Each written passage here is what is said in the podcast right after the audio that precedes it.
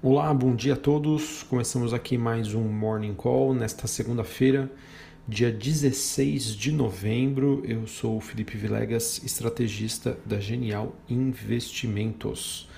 Bom, vamos começar aqui falando sobre o desempenho dos principais ativos internacionais, que até o momento a gente observa os mercados em alta, com otimismo aí é, após divulgação de números econômicos e também a notícia da criação de uma área de livre comércio na Ásia. Assim, acompanhamos um bom desempenho das bolsas na Europa, elas que acompanham o desempenho das bolsas asiáticas e com os futuros norte-americanos sinalizando uma extensão da alta da semana passada, após assessores do presidente Joe Biden dizerem que se opõem à paralisação nacional dos Estados Unidos, apesar do aumento de casos é, de Covid-19 por lá. As ações na Ásia subiram após uma série de nações, né, incluindo China, Japão, Coreia do Sul, Austrália e Nova Zelândia, elas que assinaram o maior acordo regional de livre comércio. O objetivo desse acordo é o corte de tarifas, estabelecimento de regras comuns de origem pra, e codificação também do e-commerce. Uh, de certa maneira, esse pacto coloca uma pressão também sobre Biden para retomar uh, os Estados Unidos a, a TPP, né, Trans-Pacific Partnership, no qual Trump se retirou em 2017.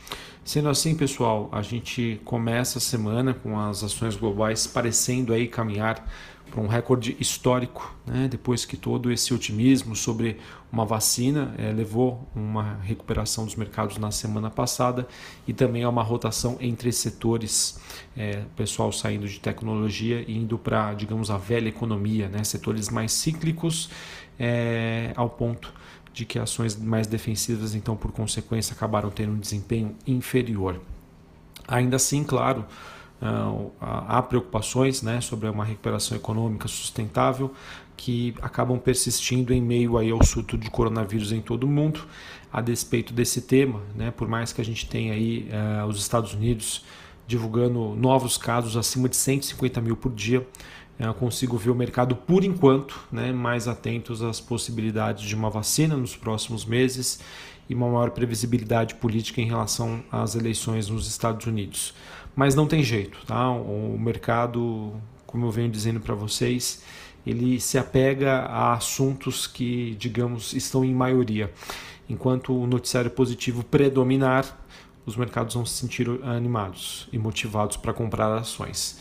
Na ausência dessas notícias positivas, as ações vão começar a apresentar movimento de baixa, com, entre aspas, essa justificativa uh, do número de casos de Covid-19.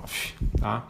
É, ainda falando também sobre esse tema da, da Covid, também vale lembrar que na Europa, onde as medidas de restrição é, acabaram sendo é, anunciadas e sendo mais duras, mais rígidas, a gente já consegue observar um ponto de inflexão importante no ritmo de aceleração do número de casos. É, então, isso acaba confirmando né, que a sociedade, a medicina, avançou bastante do que nós tínhamos em março para o que nós temos neste momento. É, só para finalizar essa parte internacional, queria falar sobre os dados né, da recuperação econômica chinesa, que teve mais uma aceleração no mês de outubro. A China que acaba se consolidando como um dos poucos países aí, é, olhando para as grandes economias, com uma tendência de crescimento para o seu PIB, para a sua economia este ano. A produção industrial chinesa, que subiu 6,9% em outubro, é, veio acima do que era esperado, era esperado 6,7%, e vendas no varejo também cresceram é, em setembro para 4,3%. Uh, por, perdão, em, em, o dado de outubro era, é, foi de 4, um crescimento de 4,3%, levando em, em consideração que o dado de setembro era de 3,3% era esperado um crescimento de 5%. Mesmo assim, a gente acompanha uma evolução dos números. A gente também teve dados do PIB do Japão, que se recuperou acima do esperado, com uma expansão anualizada de 21,4% no terceiro trimestre de 2020. Sobre o desempenho das commodities, a gente tem o petróleo subindo com dados chineses, né, que a gente acabou de comentar, com os Estados Unidos descartando então lockdown, a assessoria de Biden né, manifestou isso, e metais sobem em Londres e com o minério de ferro também avançando após números fortes de dados sobre produção de aço na China. Bom, pessoal, falando um pouquinho sobre Brasil, a gente teve no final de semana né, o primeiro turno das eleições municipais. Eles que, em linhas gerais, acabaram trazendo de volta o que a gente pode considerar aí de velha política, tá? Em que nós tivemos personagens antigos, mais experientes, voltando aí às urnas, às cenas políticas e com votações até que expressivas. É, em linhas gerais, né, a gente tem aqui um noticiário destacando que tanto os candidatos apoiados pelo presidente Bolsonaro quanto os, os candidatos apoiados pelo ex-presidente Lula, é, no geral, apresentaram resultados pouco expressivos. Tá? É, a gente observa um destaque né, para partidos ou de extrema direita ou de extrema esquerda, né, no caso aí de, de PSOL, PCdoB, é, enquanto né, a gente observa países ligados ao centro, né, principalmente em relação aos democratas, eles que aparecem como os grandes destaques nas vitórias já em primeiro turno ou é, encaminhando aí os seus candidatos para o segundo turno. É, pessoal, apesar então dos, do, dos resultados né, das eleições municipais, a gente, em linhas gerais, vê que o centrão ganha força e é fundamental para que agora o governo continue com a sua agenda de reformas, tá? que isso aí seja retomado o quanto antes. É, sobre a parte de resultados corporativos, é, em linhas gerais, a, gente teve aí a, os balanços foram muito intensos na semana passada aqui no Brasil e as surpresas têm sido positivas. Grande parte dos setores apresentando a expansão das receitas, lucro e margens. Hoje, após o fechamento do mercado, a gente tem a Qualicorp, a Gafisa, a IMC Holding e a Notre Dame Intermédica divulgando os seus números. É, voltando lá para o exterior, a gente tem 92% do S&P já reportando os seus resultados, sendo que do total, né, desses 92 empresas, desses 92% de empresas que já divulgaram, compilando isso, 84% das empresas superaram as expectativas do mercado. As expectativas que continuam então a subir em outubro pela primeira vez na história. Então que isso não acontece né, no primeiro mês de um trimestre. Então mostrando aí que o mercado por enquanto segue animado com os resultados corporativos. É, só para finalizar uh, essa parte uh, sobre a parte macroeconômica, global, Brasil, enfim, é, no geral, eu vejo que ainda nós temos alguns desafios né, para novembro, dezembro, começo de janeiro, mas a gente não pode descartar o fato de que existe uma sazonalidade que joga a favor das ações no final do ano. Tá? É, o que a gente sempre fala aí do rally de final de ano, que normalmente aí acontece. Então eu vejo que olhando lá para fora, né, se realmente tivermos cada vez mais notícias sobre vacinas, dados macroeconômicos que mostram uma recuperação, é, uma transição, digamos, relativamente tranquila né, de Trump para Biden, é, eu vejo que esse rally sim se torna cada vez mais próximo. Aqui no Brasil, o que, que nós precisamos?